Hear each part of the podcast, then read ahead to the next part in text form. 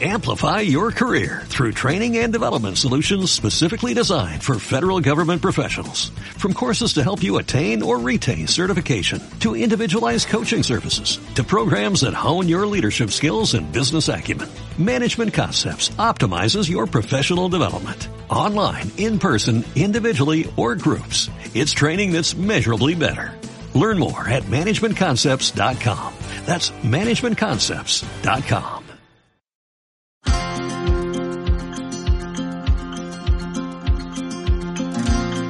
Hola a todos, ¿cómo están? Yo soy Katherine. Bienvenidos una vez más a De Intercambio Podcast. Y llegamos al último episodio de la tercera temporada. No podemos estar más que agradecidos con ustedes por estar semana a semana pendiente de los testimonios de nuestros estudiantes y egresados PUC en el extranjero. Por supuesto, creemos que esto es de muchísimo interés para todos ustedes y por eso continuaremos con la cuarta temporada en un par de semanas más. Estén atentos a nuestras redes sociales. Y para cerrar la temporada tenemos una invitada que nos compartirá su experiencia en Japón. Ella es Milena Axe, estudiante de educación de la PUC y ganadora de la beca YASO Milena decidió realizar su intercambio en Aichi Prefectural University durante los ciclos 2019-1 y 2019-2. Estamos más que entusiasmados por escuchar su testimonio, así que por supuesto le damos la bienvenida. Hola Milena, ¿cómo estás? Hola, ¿qué tal? Un poco nerviosa, pero muy entusiasmada por contagiar a la gente, ¿no? De, de, este entusiasmo precisamente y que se animen a participar en un intercambio pronto. Ay, qué bueno, Milena. Muchas gracias a ti por estar aquí hoy y por acompañarnos en nuestro último episodio de la temporada y compartir tu experiencia, eh, no solamente eh, como estudiante de intercambio, sino también ganadora de la beca YASO. Felicitaciones por eso. Gracias. eh, más adelante nos vas a compartir cómo así es que, eh, bueno, pudiste acceder, a la beca y, eh, y más sobre tu experiencia. Así que, primero que nada, quisiéramos saber qué te animó a realizar tu intercambio a Japón. Eh, bueno, ya había tenido la experiencia de viajar anteriormente eh, sola por esto del programa Work and Travel, que lo he hecho ya dos veces eh, en mis vacaciones. Entonces, el viaje creo que es algo que siempre ha estado en mí. Incluso antes, desde muy pequeña, he viajado por el interior del país con mi familia, ¿no? Mis primos, así, sobre todo mi mamá. Y lo tengo muy inculcado. Eso fue lo primero, el gusto por viajar. Y segundo, que Japón es una cultura totalmente diferente, ¿no? Está muy lejos, es algo a lo que no, no estaba acostumbrada. De cierta forma, en Estados Unidos es algo similar, no es occidental. Tenemos muchas cosas parecidas. Pero en Japón no creí que era una oportunidad única y sumaba el hecho de que había como que la opción de aplicar por una beca, pensé que era algo que no debía dejar pasar. Qué importante eso, ¿no? También el tema, el aspecto económico es súper importante para poder ya definir de una vez eh, tu intercambio. Y en tu caso fuiste un año, así que ha sido bastante, bastante bueno eso. Genial. Entonces, digamos que elegiste Aichi Prefectural University, una, uno por la beca y también imagino que habrás investigado un poco más de la universidad. Sí, sí, investigué, me gustaba la localización, eh, y cómo se veía el campus, ¿no? Toda la construcción en general me, me gustó bastante. Genial, qué bien. ¿Cuáles son los cursos que has llevado en la Universidad de Aichi? Eh, primero era Comprehensive Japanese One, que lo llevé durante, todo, todo el año que estuve allá, que era sobre aprender el idioma japonés y te lo dictaban en inglés. Entonces, inglés básico, ¿no? Para ir de intercambio. Eh, después era Discover Japan, que era sobre comparar la cultura japonesa con la de uno mismo, relacionado a los eventos que hay durante todo el año, ¿no? Cómo pasan Año Nuevo, cómo pasan Navidad y cómo las pasamos nosotros los alumnos de intercambio. Eh, habían chicos de bastantes países, entonces era muy rico ver sus tradiciones, recuerdos, cómo son las escuelas, muy bonito, y era en japonés, entonces obligado te hacía practicar bastante el idioma. Yo lo tomé ya la segunda parte del año y me ayudó bastante eh, para aprender. Después llevé uno de análisis fílmico eh, y era en español. Eh, de hecho hice buena amistad con el profesor que dictaba la clase y para la segunda parte del año fui su asistente en otro curso de español, muy interesante también. Ah, mira, tú, qué bien. Sí, sí, sobre todo porque voy a ser docente, entonces fue bastante como que motivador y retador también, porque mi especialidad es inicial, ¿no? No son chicos de mi edad, entonces como que un cambio, pero, pero me gustó. Después otro era seminarios en inglés, que era esos seminarios en inglés, venían expertos en diversos temas, así desde, no sé, la historia del, del sumo hasta mm, la tecnología en la educación, ¿no? Venían, te hablaban, hacían una proyección y terminaba con un trabajo grupal con cualquier chico que esté a tu costado, así, ¿no? Que en su mayoría, pues todos casi eran japoneses, habíamos pocos de intercambio que habíamos tomado ese curso y era para practicar el inglés. Eh, sí, creo que esos son todos. Ah, qué bien, muy interesante los cursos. Sí, súper, súper. ¿Y, recuerdas, por ejemplo, eh, alguno, alguna dinámica que te haya interesado, que te haya dicho, wow, me encanta? Ah, bueno, yo tengo por ahí mi bichito de audiovisual. Eh, ah. Entonces, el análisis fílmico me, me encantó, me cautivó bastante. Eh, era en español, entonces digamos que algunos términos eran más sencillos ¿no? de entender porque era nueva en esto de analizar el cine pero me encantó el proyecto final porque nos hicieron, o sea, durante todo el ciclo estábamos hablando de, tipos de películas, movimientos de cámaras, eh, mensaje, ¿no? Y para el final contrastamos una película que sea este japonesa con una hispanohablante. En mi caso, que me encantan las de terror, suspense, así, contrasté Audition, que es japonesa, con Musarañas, que es española, ¿no? Y pude adentrarme en todo este mundo. Entonces me gustó bastante se parecía mucho a la metodología de la católica, ¿no? Súper vivencial, súper te doy la teoría y tú aplicas en la práctica. Muy, muy bueno, me gustó bastante. Mm, qué bien.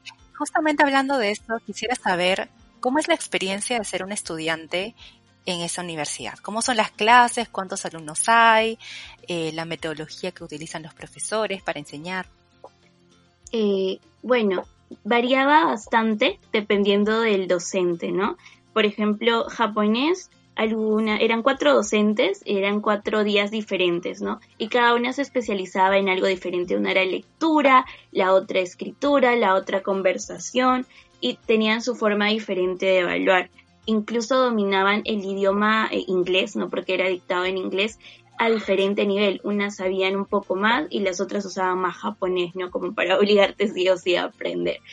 Entonces variaba mucho dependiendo del profesor, no era tan uniforme y tal vez un poco más memorístico, ¿no? Yo siento que Kato no es tanto, pero también entiendo, ¿no? Porque he aprendido inglés en su momento, que temas como vocabulario son algo que sí o sí tienes que aplicar la memoria. Y sobre, por ejemplo, los exámenes, ¿cómo son? Ah, eh, no me tomaban tantos exámenes, la verdad. Educación funciona un poco así en la facultad de la Cato. Eh, ya cuando dejas los dos primeros años. No llevamos generales, pero tenemos nuestra especie de generales que mezclamos con algunos chicos de letras y con chicos de otras especialidades dentro de educación, ¿no? Yo soy de inicial y he llevado este con chicos de primaria, secundaria, ¿no? Entonces, eh, Aichi funcionaba un poquito este así, no tenía exámenes eran escribir artículos, más participar en el momento y donde sí habían exámenes eran en el japonés, en, el curso donde nos enseñaban a hablar en japonés, que era esto de vocabulario y al final de cada ciclo te tomaban un test para ver cómo ha sido tu progreso. Este test me lo tomaron este cuando apliqué, no cuando ya ya me habían dicho ya te vamos a dar la beca, ya vas a ir, más o menos. Yo me fui en marzo, entonces me dieron a este test en febrero para ver cuál era mi nivel del idioma, ¿no? Eh, un requisito para aplicar la beca YASO desde la Facultad de Educación, de hecho, es saber inglés hasta intermedio, yo lo tengo avanzado, y no nos piden japonés. Entonces, eh, yo no sabía nada, ¿no? Y puedo estar muy feliz y decir que sí me supieron enseñar bastante bien porque terminé con preintermedio todo el año japonés. O sea, el último examen que di era ya de preintermedio, así que muy contenta la verdad con el resultado y la enseñanza. Ay, qué bien, qué bueno escuchar eso. Wow, porque japonés, digamos, es un idioma un poquito complicado, ¿no? Sí, sí, la escritura tal vez es lo que te choca un poco. Había llevado un poquito, poquito, tres meses o dos meses así nomás eh, en el peruano japonés aquí en, Perú, pero es diferente ir y realmente utilizarlo. Aquí, este, si bien en Perú eh, ya está globalizado, ¿no? Y, está esta cultura de los animes, no es tan fuerte como el inglés. El inglés lo vemos en todos lados, pero el japonés creo que solo para ir a pedir ramen podía siquiera practicar un poquito, ¿no? En cambio ahí, obligado, sí o sí tenía que comunicarme sobre todo tratándose del sitio que era Nagoya, que si bien es la tercera ciudad más grande de Japón, dato curioso, no está tan metida en, lo extranjero, entonces es un bastante conservador y la gente ni siquiera te habla en inglés, entonces sí o sí tenía que usar japonés. Mm, ok, qué buen dato. Ah, ok, ok.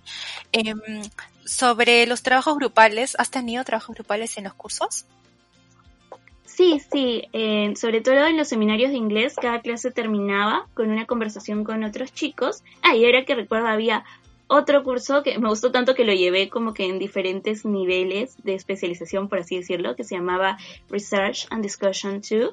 Te ponían según tu nivel de inglés y los chicos este, eran de diferentes carreras y todos eran japoneses. Entonces era muy, muy rico ver, o sea, y era la única de intercambio eh, y era muy rico ver este, la perspectiva de temas de debate, ¿no? Lo que es la poligamia, por ejemplo, eh, el aborto, ¿no? Es otro tema, tal vez este, eh, sobre la visibilización de, del grupo LGTBQ y más, ¿no? Todo eso, entonces era muy, muy rico. Creo que no hay otra palabra para definirlo muy rico escuchar tantos puntos de vista, ¿no? Y tratar de entender por qué se piensa así en esta cultura que no lleva mucho tiempo abierta al mundo, ¿no? Wow, imagino todo lo que habrás aprendido allá, porque claro, es otra cultura y también con respecto a estos temas que son un poco polémicos, eh, claro, cómo es que reaccionan, ¿no? Qué interesante, qué interesante. De repente alguna anécdota que nos puedas contar eh, dentro de tu el ámbito académico. Eh, bueno, hay tantas cosas y pasó un poco, pensando en algo así que, que impacte. Ah, bueno, eh, Aikotoba. Aikotoba es un, este, eh, un grupo, por así decirlo, tenía su salón. Era un salón para, para relacionarse con extranjeros, por así decirlo, y nos acogía sobre todo a la gente de intercambio a full me gustaba mucho lo que hacían, o sea, en parte académica, porque nos daban la oportunidad de trabajar en ese salón enseñando nuestro idioma. Entonces, eso era súper rico porque yo sí me ofrecí este, para, para trabajar, ¿no? Era remunerado y todo, y enseñaba español, pero como también sé inglés, también enseñaba inglés. Y los chicos que iban eran chicos japoneses súper interesados y como les gustaba tanto este, esta cultura, no la cultura peruana, no en mi caso, eh, era como que me ayudas con mi trabajo sobre Perú, así, porque eran chicos que estudiaban español y a cambio también me ayudaban con mi japonés. Entonces era un te ayudo, te ayudo y un intercambio de conocimientos increíble. Creo que eso nunca lo voy a olvidar. Me gustó también mucho, mucho. Qué bien. Aikotoba es un grupo, digamos, que se te presentó al inicio ni bien llegaste a la universidad. ¿Cómo es que así los conociste? Ah, por la oficina de internacionalización ellos me dijeron que había este, e-, es un salón especial que lo dirige un profesor de Estados Unidos, porque sabe que ir de intercambio pues puede ser difícil dependiendo de la persona y igual cualquier adaptación cuesta, ¿no? Cuesta un poco. Entonces, este, él hizo este grupo ya lleva bastantes años, tienen su propio salón con sus sillitas y ahí puedes hacer, es como como Tinkoy, así, como Tinkoy en la Cato, súper libre, no vas a comer, vas a hacer trabajos grupales, ahí nomás está la cafetería, tiene, tenían un montón de juegos de mesas de bastantes países, así, libros de los diferentes países de donde vienen este, los de intercambio, hacían eventos ahí, me acuerdo que es una anécdota muy buena, que fue este, eh, la Navidad, y yo llevé mi panetón, entonces me robé la atención de todas las mesas porque nadie quería otra que no tuviera panetón y su rico chocolate, ¿no? Que llevé para compartir. Ah, mira tú, qué interesante, qué divertido, qué divertido. Bien, aprovechaste toda la tradición peruana. Creo que somos el segundo país luego de Italia de que, comemos panetón, según, las estadísticas. Sí, sí, sí, sí.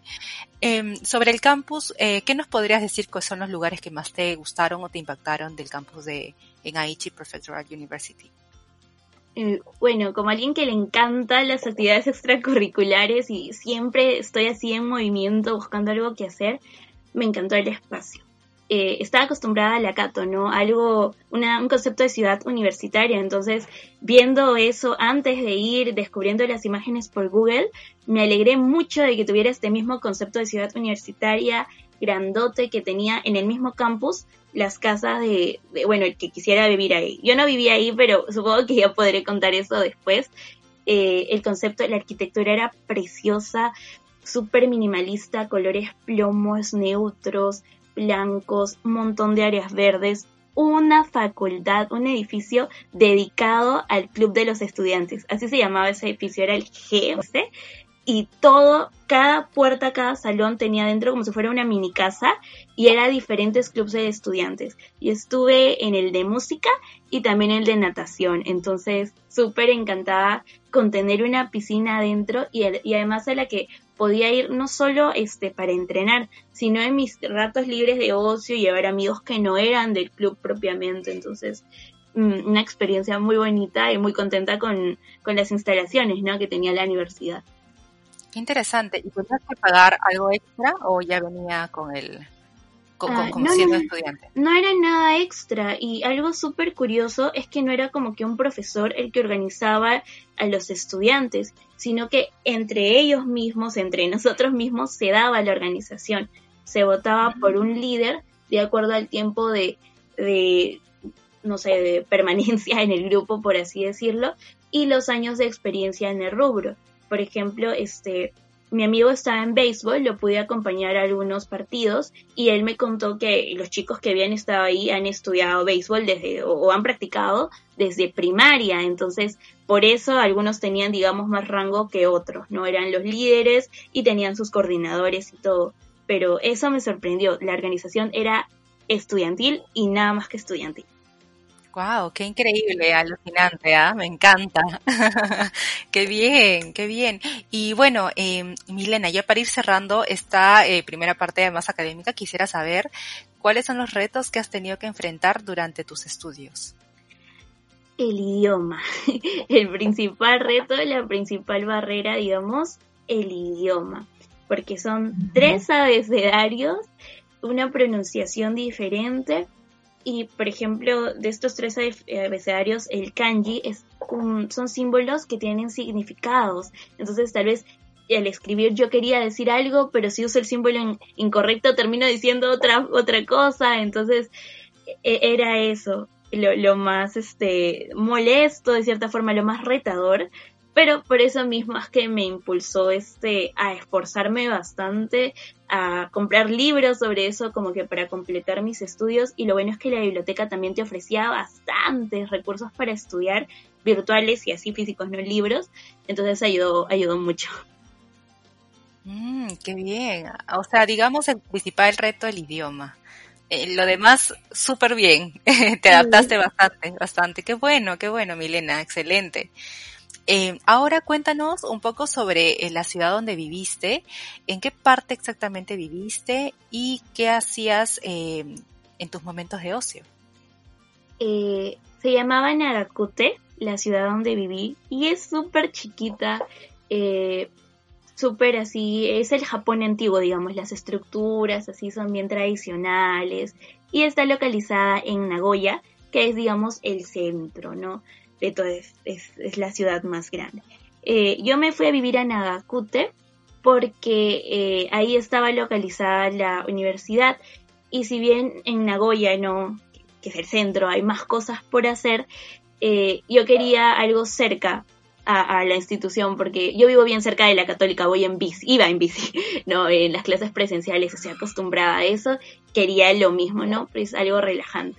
Y eso precisamente era lo que también hacía en mis tiempos de ocio, ir en bici a donde fuera, ¿no? Buscaba en Google Maps eh, que había cerca, un parque, allá es un parque diferente, no es el mismo concepto aquí de parque. Estos parques tienen lagunas, ves patitos andando, e, es otro tipo de, digamos, toma de áreas verdes, ¿no?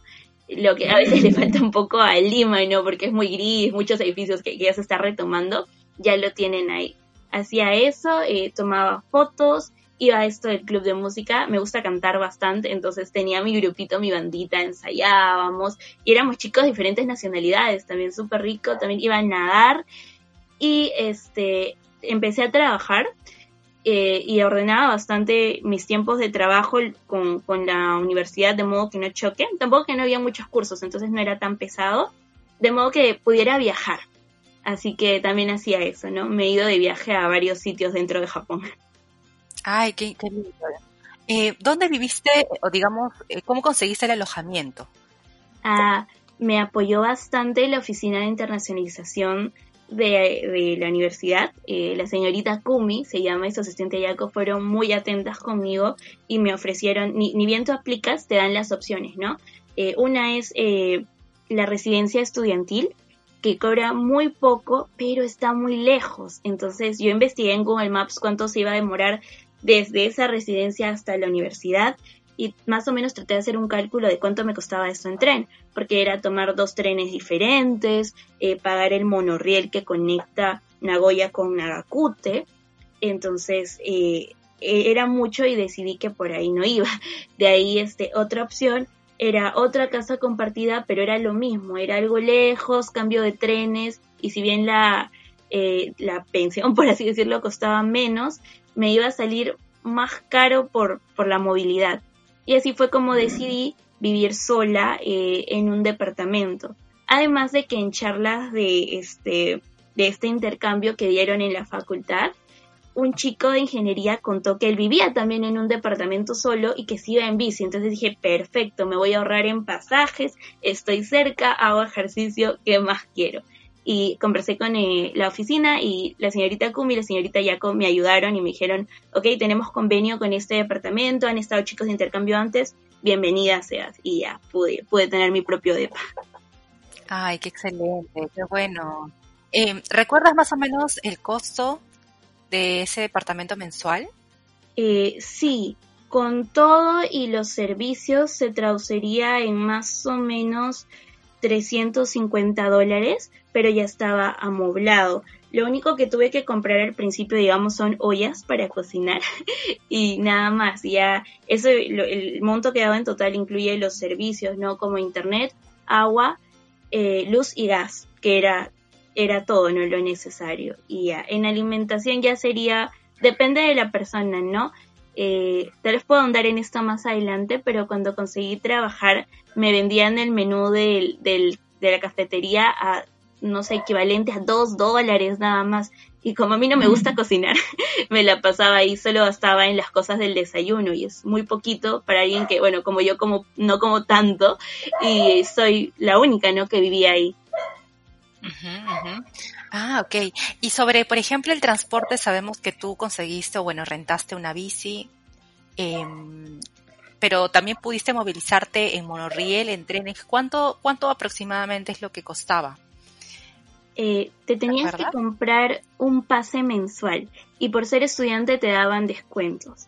Ahora, desde que comencé a trabajar, me cubrían desde mi paradero al paradero de este del trabajo y un paradero después estaba la universidad, entonces yo pagaba solo esa diferencia, así que no me acuerdo muy bien, creo que son por mes 100 dólares, solo el monorriel, el tren es otro costo mensual, pero como nunca tuve como que necesidad de comprar el pase mensual porque iba así, este, lo, lo que sí era comprar el pase de un día, así si quería salir con mis amigos todo el día, ¿no? O estaba de vacaciones, el pase de fin de semana, que te cuesta entre 10 a 20 dólares. Depende mucho de que uses tu tarjetita de, estudiante que te dan. Mm, em, ¿Has estado usando yenes también, la moneda local, o más que nada dólares? Ah, no, no, no, doy los montos en dólares, pero todo ha sido en yenes.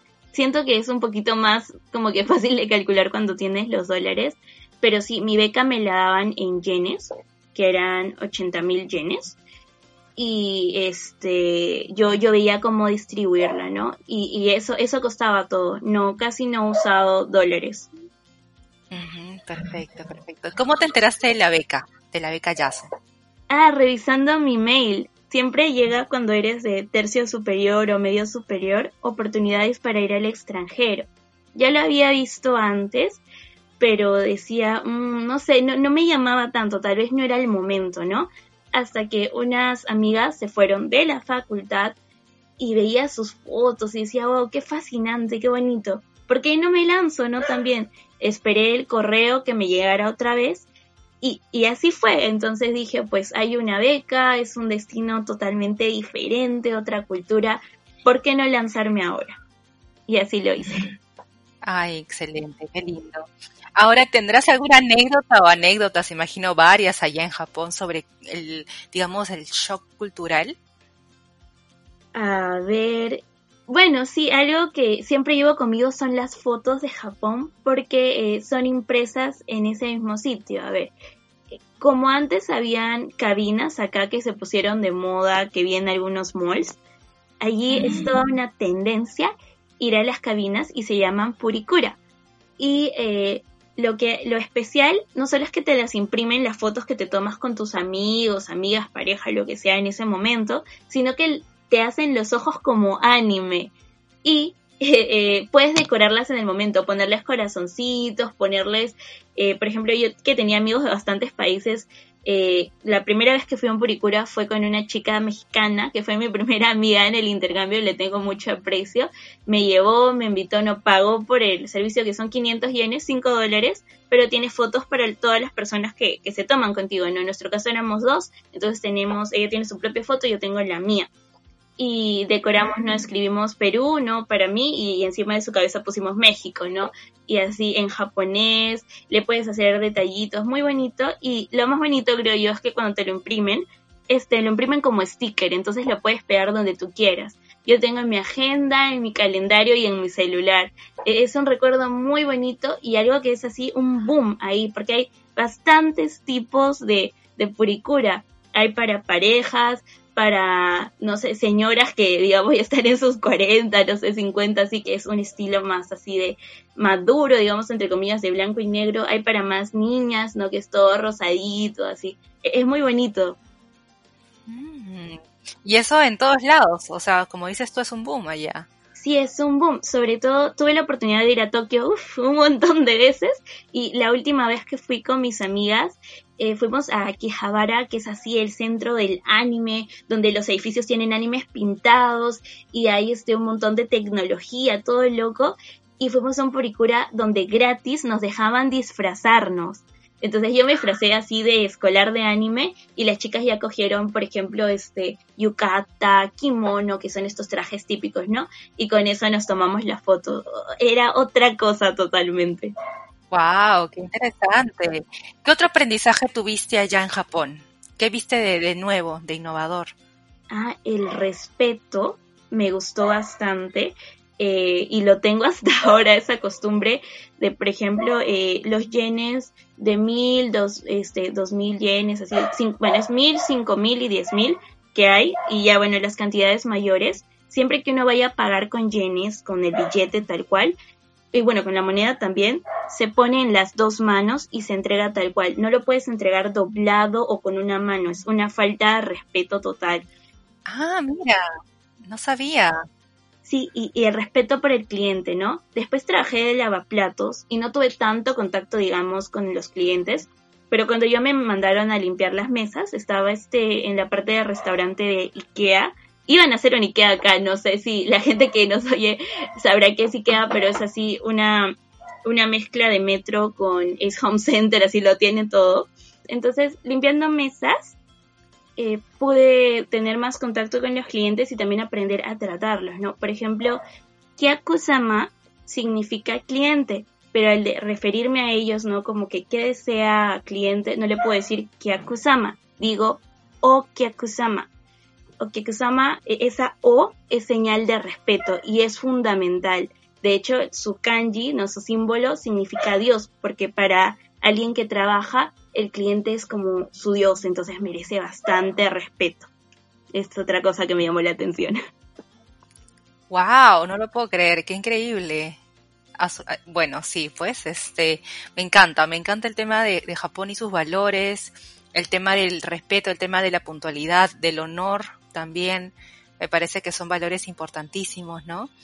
¿Y, cómo así encontraste el, trabajo de mesera? Es decir, fue part-time, imagino, o, es que trabajabas sábados y domingos. Ah, este, empecé los primeros dos meses como part-time, eh, pero digamos en la categoría de trabajador regular. Entonces me movía mi horario como quería, no, no había problema. Ya después de esos dos meses pasé al programa de estudiante, porque eran como dos meses de prueba, ¿no? Si tú les gustabas, les gustabas cómo trabajabas, ya este te contrataban, digamos, te hacían este nuevo contrato con más beneficios de poder tener tipo vacaciones a cierto mes y todo. La cosa es que tuve este trabajo cuando ya era, eh, no sé, mayo, junio más o menos. Entonces nunca iba a poder gozar de, digamos, esas vacaciones, pero era súper flexible el horario y me hice amiga de los trabajadores, ¿no? Y me trataban como hijita porque era la más chiquita y entonces me, podíamos cambiar los horarios y, pude como que viajar bastante. De hecho tuve este trabajo porque mi amiga Bea, que es de España, me llevó a Ikea a probar sus ricos este, cinnamon rolls y un, digamos, un bar drink bar se llamaba, que costaba 100 yenes, o sea, un dólar, y podías tomar todo lo que quisieras. Habían juguitos, gaseosas, toda clase de café, este cappuccino, frappuccino, de todo. Por un dólar todo el día podías estar sentado ahí. Y eh, en los baños vimos que había este un aviso de que buscaban personas. Entonces, eh, me gustaba mucho el ambiente, así, o sea, como cliente, y dije, tal vez esa filosofía también la tengan como empresa, ¿no? ¿Qué más quiero si está súper cerca a mi casa y súper cerca a la universidad? Entonces, eh, un día fui sola. Ah, no, no, no, fui, fui con Bea, como siempre. Ella se fue temprano porque tenía una clase que yo no compartía y vi a una señorita limpiando las mesas. Entonces le pregunté si sabía inglés porque todavía no me sentía confiada en mi japonés y por suerte sí, eh, ella sabía inglés y me le pregunté si había algún problema si yo me iba a ir en un año o algo y me dijo que no porque todavía faltaba tiempo y que fuera, postulara y que no había problema si enviaba mi, mi, mi currículum, no mi CV en inglés o japonés, de todas formas, ella como que ya tenía mi voto, ¿no? Porque me veía interesada y necesitaban gente. Entonces, así fue, así lo obtuve. Ay, qué bueno, qué buena experiencia, ¿no? No solamente estudiar, sino también trabajar. Otra experiencia distinta. Sí, en total tenía tres trabajos, pues tenía este de, era lavaplatos, pero también iba a limpiar mis mesitas. Eh, después este, era asistente de, docente, ya para el la segunda parte del año. Y durante todo el año este, enseñaba japonés, que hablo japonés no, enseñaba español e inglés en Aikotoba, ¿no? En la universidad. Y eras un pulpo entonces allá. full, estabas full. Claro, y aparte de los deportes, la natación, lo que me cuentas, ¿no? El canto, qué increíble, qué increíble. Em, Milena, ya para ir cerrando la entrevista, quisiera saber o que nos comentes cuáles son esos tres aprendizajes que te has llevado de tu intercambio. Mm, una pregunta un poco tricky. A ver, eh, primero que es súper importante ser flexible de mente abierta. Yo sé que lo dicen mucho en los talleres de marketing personal, lo decimos nosotros en entrevistas de trabajo, sé flexible, pero no es solo decirlo, es de verdad, verdad hacerlo, ¿no? Salir de tu zona de confort y no ver este, estas nuevas experiencias desde tu punto de vista occidental, ¿no? Abrirte, ¿no? Eh, eso sería primero, ser flexible. Segundo, eh, sería vivir la cultura me ha pasado que algunas personas no iban, por ejemplo, al onsen, que no son, estos baños termales donde todos van desnudos y se bañan, ¿no? Porque, ay, no, qué vergüenza mi cuerpo, pero es algo nuevo, es algo de la cultura y estás ahí, ¿no? Japón es súper lejos. ¿Cuándo vamos a volver, no? ¿Cuándo iba a volver yo a Japón? No, lo sé. Ah, entonces hiciste. Sí, sí, entonces es aprovechar. Comer eh, sushi por montón, yo súper fan, ¿no? Aquí hay maquis, pero no es lo mismo, de verdad que no es lo mismo. Eh, adentrarte en el idioma, usar, en mi caso me compré una yukata, la tengo aquí en Perú también, eh, irse a los matsuris, ¿no? Que son estos festivales, eh, vivir la cultura de verdad, aprovechar. Y tercero, creo que es eso de lanzarte, de no tener miedo. O sea, obviamente es algo nuevo, vas a extrañar a tu familia porque había, sobre todo el primer mes que no tenía internet y se demoraron en la instalación. Eh, yo estaba todos los días a las 10 de la mañana me iba al mall a coger el wifi libre para conversar con mi familia, ¿no? Entonces, obviamente es un cambio, es algo nuevo, alguien que no sabe cocinar como yo la tiene difícil, ¿no? Pero también es una oportunidad de aprender y hay oportunidades así que uno no debe dejar escapar, ¿no? La vida es tan corta, el mundo es tan grande, porque te vas a caer en un solo sitio. Yo creo que doy esos consejos y de verdad quisiera que los que nos escuchan se animaran, se lanzaran. Tienen mi nombre si quieren hacer más preguntas personales, así cualquier cosa. Muy dispuesta a ayudar, de verdad. Ah, qué lindo, Milena, genial, genial lo que nos estás contando, de verdad. Japón es un país, sabemos, del otro lado del mundo y fascinante a la vez, ¿no? Eh, que es de verdad una cultura completamente distinta y, y, tantas anécdotas. Me encanta que te hayas podido animar a hacer esa, esa experiencia de, del sauna, algo así. Nunca lo había escuchado, me parece espectacular. Eh, de repente alguna otra anécdota que tengas ahí para contar que te sacó de tu zona de confort. uh, serían los robots. ¡Hala! Eso me impresionó. Desde que llegué al aeropuerto, robots ayudando, o sea, llevando las maletas. No habían personas cargando y era una cantidad de maletas así descomunal que, de verdad, un ser humano no puede cargar ese peso. Y otros que eran los robots, digamos, más cute, más, más bonitos, chiquititos, eh, que parecen animes así chiquititos, bien bonitos, ojones, que son los asistentes. Estuve en un hotel cápsula, ni bien llegué a Tokio. Sí, no, no, a Nagoya, ya estaba en Nagoya, el aeropuerto de Nagoya, porque mi mate, que es una chica o, o, chico, ¿no? Japonés, japonesa, que te asigna a la universidad, te recoge en el aeropuerto y te lleva a tu casa y esa persona sabe español, o bueno, dependiendo de qué parte del país, de, de, este, de qué país vengas, eh, sabe tu idioma, ¿no? Y te ayuda a adaptarte. Entonces, como mi mate iba a venir al día siguiente recién, me quedé en ese hotel cápsula y me atendió un robot. Entonces le podía poner el idioma que yo quería, ¿no? Tenía un panelito y te decía, no, hello, así, muy bonito y te indicaba cuál era tu cuarto de hotel, podía, tenía como una ranura al costado para poder pasar tu tarjeta y pagarlo, o si tenías reservación lo, de, lo le decías, nomás le comunicabas y salía en su pantallita si te entendió o no. Y lo mismo, este, he ido a discotecas, ¿no? Para conocer también el ambiente y lo mismo, también te atendían así. Fui a una por mi cumpleaños con todo el grupo de intercambio, ¿no? Que éramos chicos, o sea, yo peruana, no mexicanos más que todo, de la India, alemanes, o sea, una cosa muy intercultural y todos ahí con el robotcito, ¿no? Para que me pueda decir feliz cumpleaños o me la cante en español, ¿no? Una locura. Wow, alucinante. Ya me, me convenciste en ir a Japón ya. sí, me encanta, me encanta. ¿Qué, ¿Qué tal cultura? Me encanta. Qué bien, Milena, que hayas podido experimentar de eso un año. Me parece excelente. Un aprendizaje único, ¿no? Y finalmente, eh, Milena, ya para cerrar, ¿qué le dirías a quienes aún no se han animado a tener una experiencia de intercambio en el extranjero?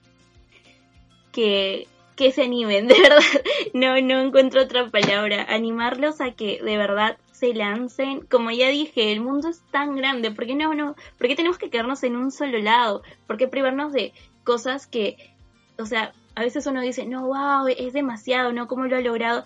Pero sí se puede. Yo soy fiel partidaria de que si yo pude hacerlo y digamos que yo no tengo tantos recursos económicos, ¿no? Como me gustaría o otras amistades tienen, eh, los, los demás también lo pueden hacer. Existen muchas becas. Solo es cuestión de buscar y esforzarse, ¿no? El estudio es fundamental para irse. Yo siempre digo eso, hay que estudiar, no, no tienes que como que matarte y, privarte de, de, socializar, ¿no? O sea, como he contado, he estado en bastantes clubs y me ha dado tiempo para mí, para divertirme y para conocer la cultura, pero nunca descuidar el estudio. Fue uno de los requisitos eh, para que me pudieran dar la beca, ¿no? Que había estudiado inglés y que estaba en, que, que tenía un buen CRIS, ¿no? Un buen promedio. Entonces es eso, chicos, de verdad espero que se animen, es una experiencia única y no basta ver con fotos esos paisajes, hay que verlo con tus ojos. Les va a cambiar, les va a abrir la mente y creo que les va a aumentar las ganas de conocer el mundo. Sí, así es, Milena. Muchísimas gracias por tu testimonio, que ha sido muy, eh, muy interesante, muy fascinante y pues a todos nos has convencido de poder ir a Japón ya.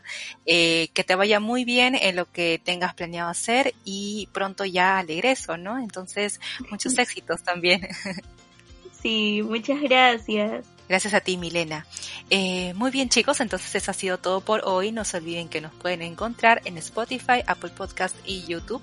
Nos vemos ya dentro de unas semanas en la nueva temporada. Esto fue Intercambio Podcast. Adiós.